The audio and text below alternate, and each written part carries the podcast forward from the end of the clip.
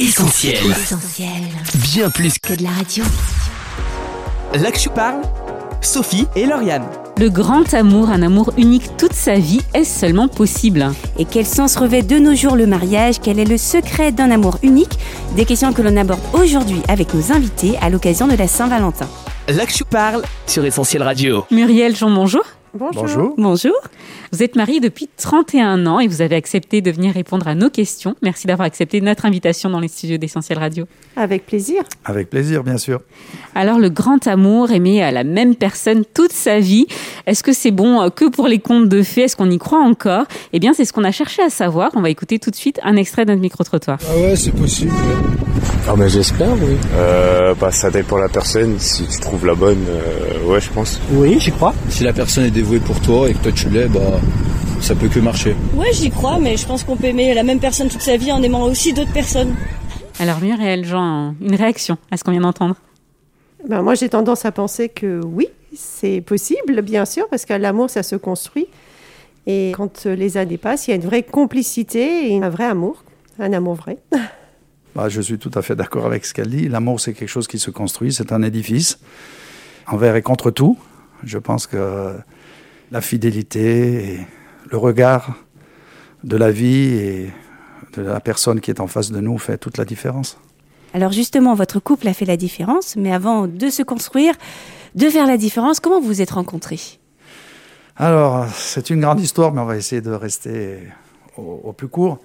Moi, c'était juste avant mon service militaire et j'étais à la maison quand il a fallu, euh, en dernier recours, donner de mes services dans une colonie. Et ben, il se trouvait que ben, Muriel était là. Et Dieu a fait la différence parce que, en ayant mis notre foi en Dieu et en lui en confiant notre avenir, il avait tout conduit pour que les choses s'enchaînent de la meilleure des façons. Et c'est ainsi que, après quelques temps dans cette colonie, il y a eu des sentiments bien sûr l'un pour l'autre, mais plus que tout, ça a été cette euh, confirmation précise dans une des réunions qu'on avait euh, particulière où Dieu euh, m'a parlé et, et m'a montré que c'était bien celle qui était réservée pour moi. On précise que c'était donc une colonie euh, pour enfants, une colonie chrétienne, dans laquelle vous étiez donc tous les deux euh, bénévoles au service, c'est ça, tout à C'est fait. ça. Et moi non plus, je ne devais pas y aller. Mais mon frère faisait partie des adolescents de cette colo et euh, c'était la période où mes parents euh, venaient de divorcer. C'est une période un peu compliquée. Et la directrice de la colo euh, m'a proposé de venir pour un petit peu changer d'idée et être avec mon frère euh, dans cette colo. Voilà, donc un concours de circonstances. Alors Jean, il y a déjà un peu répondu, mais du coup je me tourne vers vous Muriel. La question à un million d'euros, comment avez-vous su que c'était la bonne personne, que c'était celle avec qui euh, vous passeriez toute votre vie? Alors c'est sûr que c'est pas, je dirais, gagné d'avance parce que moi j'avais un arrière-plan un petit peu lourd puisque je vivais le divorce de mes parents et après des années quand même compliquées, je m'étais dit que je ne pourrais jamais faire confiance à un homme et que je ne me marierais pas. et là, je venais tout juste d'avoir 18 ans et euh, oui, j'ai éprouvé des sentiments pour Jean. Je le trouvais différent. C'était pas du tout le genre de mon père, par exemple, qui était athée et un homme très dur. Je voyais beaucoup de douceur, de gentillesse, des qualités que je ne connaissais pas forcément jusque-là. Et euh, bah, finalement, euh, les sentiments sont nés contre toute attente. Alors à l'heure du Pax, des divorces durs au mariage, quel sens revêt le mariage encore aujourd'hui? On écoute quelques réactions recueillies dans la rue. Ça n'a pas beaucoup de valeur à mes yeux. Moi, on l'a fait euh, parce que voilà, ça permet d'officialiser aux yeux des autres personnes euh, la chose, euh, l'amour, on va dire, mais euh, c'était pas un besoin. C'est le début d'une longue relation et la confiance en une personne. C'est une bonne occasion de faire la fête. C'est un projet, projet de vie commun. Le mariage, c'est montrer à une personne, celle qu'on aime justement, qu'on est prêt à, à se fidéliser à un tout autre niveau, devant sa famille, devant ses amis, devant tout le monde, devant Dieu même, pour les croyants. Et euh, voilà, c'est un acte d'amour. Pour moi, le mariage, c'est, euh, ça reste quelque chose de très important. Alors on a entendu plusieurs raisons. Pourquoi vous avez-vous décidé de vous marier Était-ce une évidence, une obligation pour vous, j'ai envie de dire Alors, comme l'a dit une des personnes du micro-trottoir, en fait, c'est un engagement devant Dieu et les hommes. Et c'est le début de la vie à deux. Donc c'est la concrétisation euh, ben, d'un projet euh, qui était né pendant les fiançailles. Donc on a été fiancés pendant trois ans et oui, on a fini. on s'est mariés au bout de trois ans et là on a commencé à vivre à deux. Enfin moi je suis venue habiter à Lyon puisque moi j'étais originaire du sud de la France. Et vous, Jean Est-ce que voilà, le mariage c'était entre guillemets Ben, pour moi, c'est une grande évidence parce que moi qui suis attaché à la Bible, à la parole de Dieu, euh, le mariage, on devient une seule chair. Donc euh, je crois que l'engagement par le mariage, par ce contrat du mariage, est un contrat excessivement important pour moi. Et c'est ce qui fait la, la force du couple. Ce n'est pas dire de se marier pour se marier et faire la fête, mais c'est un engagement sérieux pour la vie. Quoi. Et après euh, 31 années euh, ensemble, bientôt, Bientôt 32, 32. bientôt 32, pardon. après toutes ces années, quel sens vous donnez encore aujourd'hui à votre mariage, à votre couple? Ah bah il a tout son sens. les années passant, finalement l'amour grandit. Il est différent, mais euh, je dirais qu'on s'aime plus aujourd'hui qu'il y a presque 32 ans. Pourtant, on a tendance dans notre société à dire l'inverse, que Non. souvent avec le temps, euh, Non, on a que le mariage ouvre les yeux, c'est l'expression, je crois, à Bah, c'est- consacrer, mais Ouais, c'est ce qu'on a dit tout à l'heure, c'est on bâtit quelque chose, c'est un édifice qu'on est en train de bâtir. Et je pense que le début d'une construction, ça commence sur des bases, sur quelques moellons, ça ressemble pas à grand-chose. Mais aboutir à, à cet édifice fini et, et habitable, c'est quelque chose d'extraordinaire. Et je crois que les années passant, c'est quelque chose qui devient de plus en plus beau, c'est vrai, c'est ce qu'elle a dit. Ça ne ressemble plus à ce qu'on a connu au départ. Il y a une profondeur dans cet amour, dans cette communion à deux, dans cette vie à deux, dans les projets.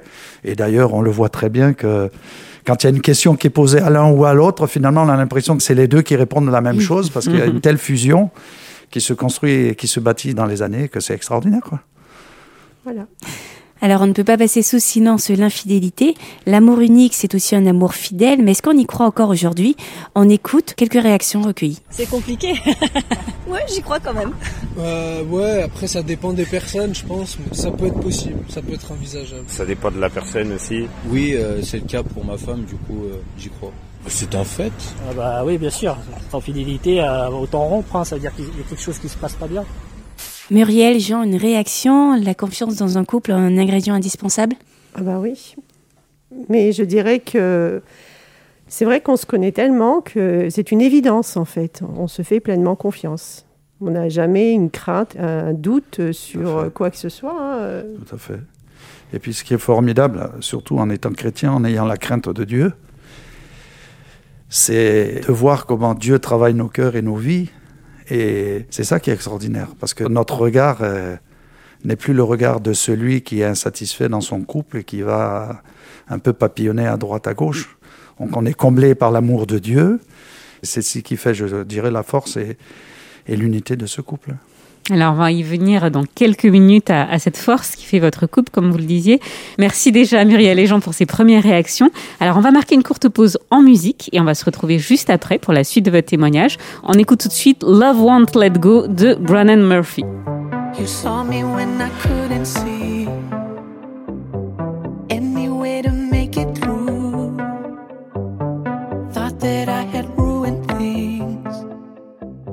Vous êtes sur Essentiel Radio avec l'équipe de L'Actu Parle. Aujourd'hui, émission spéciale Saint-Valentin avec Muriel et Jean, mariés depuis déjà 31 ans. L'Actu parle, Sophie et Lauriane. Alors Muriel, au-delà de votre mariage, vous avez connu un, un autre amour, on peut dire un amour unique, peu commun. Vous en avez déjà un petit peu parlé, mais est-ce que vous pourriez nous en dire plus? Tout à fait, Lauriane. C'est vrai que lorsque j'ai rencontré Jean, j'étais chrétienne depuis un peu plus d'un an. Et euh, je dis que j'étais chrétienne parce que j'avais fait une vraie expérience. C'est-à-dire que moi, j'ai grandi dans un foyer avec un papa athée et une maman chrétienne. Et le témoignage de ma maman a toujours été une évidence. Elle avait beaucoup de douceur, de gentillesse, d'amour. Elle nous a toujours parlé euh, de sa foi. Elle s'appuyait sur sa foi. Tout jeune enfant, avec mon frère, elle nous avait appris à prier à chaque fois qu'on était confronté à une difficulté, euh, quelle qu'elle soit. Et euh, du coup, depuis toute petite, j'aimais Jésus, j'aimais le prier, j'aimais lire la Bible. À l'adolescence, euh, j'ai peut-être voulu voir ce que les autres ados euh, vivaient. Et j'avais pris un peu de recul, mais avec le divorce de mes parents et la difficulté qu'il y avait dans le foyer, j'ai, je suis revenue à, à la prière et on a vécu des choses assez difficiles lorsque j'avais 16-17 ans. j'avais de l'asthme et c'était un handicap pour moi à différents niveaux. Un soir que j'étais dans ma chambre toute seule, j'ai prié. Et ça a été la dernière fois que j'ai fait une crise d'asthme. Je n'en ai jamais refait jusqu'à aujourd'hui. Donc je peux dire que j'ai expérimenté la guérison et ça, ça m'a touchée parce que j'ai vu que même si je me trouvais toute seule dans ma chambre, j'ai prié et ce grand Dieu qui avait créé l'univers, qui a tout fait, avait entendu la prière d'une petite fille. Et ça, ça a bouleversé mon cœur. Et du coup, à ce moment-là, j'ai appris à m'appuyer sur Dieu. Et je lui ai donné ma vie. Donc, je suis vraiment devenue chrétienne à l'âge, j'avais à peu près 17 ans. Et Muriel, qu'est-ce que cet amour de Dieu vous a finalement apporté? Qu'est-ce que ça a changé dans votre vie? Et qu'est-ce que ça vous a apporté de plus que euh, l'amour de votre mari, par exemple? Eh bien, ce que je peux dire, c'est que l'amour de Dieu a comblé toutes ces blessures que j'avais, parce que j'avais beaucoup de blessures de ce qu'un enfant peut vivre dans un foyer où il y a des difficultés. Quelquefois, j'ai aussi essuyé euh, des paroles pas forcément agréables.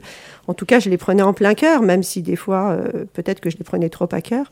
Donc, je peux dire que vraiment, Dieu a pensé toutes mes blessures. Et du coup, comme je l'ai dit tout à l'heure, quand je voyais ce qui se passait dans le foyer de mes parents, je me disais jamais je ne ferai confiance à un homme. Et finalement, grâce à ces blessures qui ont été pensées, en quelque sorte, j'ai pu aimer à mon tour. Et je peux dire, oui, que Jésus a apporté la paix, la joie. Et il a comblé, voilà, tous ces vides qu'il y avait, euh, toutes ces détresses qu'il y avait dans mon cœur. Et Jean, de votre côté, comment vous avez rencontré Jésus? Moi, j'ai eu le privilège euh, d'être euh, fils de pasteur et missionnaire. Donc, j'ai vécu jusqu'à mon adolescence, ma préadolescence, en Afrique, dans la partie sahélienne. Donc, j'ai connu une certaine liberté, j'avais mes repères, etc. Et il a fallu qu'en 83, on rentre en France. Et là, j'ai perdu tous mes repères. Pour moi, j'avais l'impression d'être étranger à tout.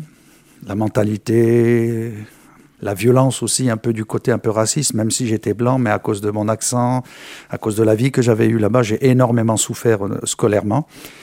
Il y a tout qui s'est brisé. hein. J'étais complètement perdu. J'étais à la limite de sombrer dans la dépression. J'avais 15 ans et demi, complètement déboussolé. Et c'est là que je me suis posé la question. Je lui ai dit, tu as toujours vu ton père? Prêcher l'évangile, voir des centaines de personnes croire en Dieu. J'ai vu des miracles, des choses extraordinaires tout au long de mon enfance. C'est pas ce qui a fait de moi un chrétien, bien sûr. hein.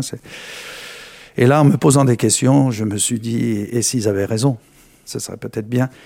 Et un soir, alors que j'étais tout seul euh, à la maison, euh, enfin tout seul non, avec une de mes sœurs qui était pas bien dans sa santé, et maman aussi, euh, alors que j'allais me coucher, Dieu m'a interrogé dans mon esprit, j'avais sans cesse cette parole qui revenait, euh, euh, qui revenait, qui revenait, qui m'empêchait de trouver le sommeil.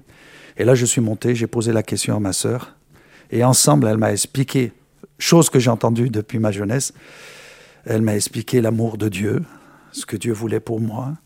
Et ce soir-là, j'ai véritablement donné mon cœur à Jésus. Et c'est là que je peux dire qu'on vit l'amour de Dieu d'une manière extraordinaire, qu'on la comprend dans sa dimension la plus grande. Et c'est sûr que quand on aimait de cette façon-là, eh ben, redonner de cet amour-là, il n'y a aucune difficulté, il n'y a aucun problème. Alors Jean, pourquoi c'était important pour vous de vous marier avec une personne qui partage la même foi? Ben, je crois que c'est l'essentiel, d'avoir l'amour de Dieu dans nos cœurs tous les deux, d'avoir la même vision, la même vie, le même combat et la même foi. Sinon, euh, il est impossible euh, de s'entendre et de se coordonner dans, dans sa vie. Et comme la parole de Dieu le dit, j'aime, euh, le fil à trois brins ne peut euh, se rompre facilement. Et je crois que cet amour de Dieu qui nous lie ensemble fait que tout est, tout est parfait. Parfait, waouh. non, je plaisante, Tout est plus solide. Tout est plus solide, bien sûr. Vous confirmez, Muriel, c'était important pour vous aussi euh Ah bah, surtout, euh, moi qui ai grandi dans un foyer où justement il y avait une maman chrétienne et un papa athée, je sais ô combien les tensions que cela crée. Et c'était une évidence. Je me disais en moi-même, jamais je me marierai. C'était en tout cas dans ce cadre-là, de me marier avec quelqu'un qui ne partagerait pas ma foi. Euh, ça, c'est sûr. Non, je n'aurais pas voulu reproduire ce que j'avais connu. Et alors, ça change quoi au quotidien d'être un couple chrétien? Alors, ça change beaucoup de choses. Déjà parce que Dieu est au centre et que c'est vrai que les difficultés peuvent arriver, nous, nous atteindre. hein. On n'est pas épargnés ni d'une manière ni d'une autre. Mais tous les deux ensemble, on partageait la même foi, on prie ensemble. Et ensemble, on a vu tant de fois la main de Dieu posée sur nos vies. Moi, il y a une chose que je voudrais dire qui, pour moi, est importante, c'est que quand j'étais euh, jeune, j'avais entendu, il me semble que c'était en philo, le prof avait dit qu'on reproduisait euh, toujours le schéma que l'on avait connu sans le vouloir, en fait, inconsciemment on reproduisait ce schéma. Et moi, je me demandais si c'était possible d'échapper à ce schéma. Eh ben, je peux dire que oui, avec Dieu, c'est possible.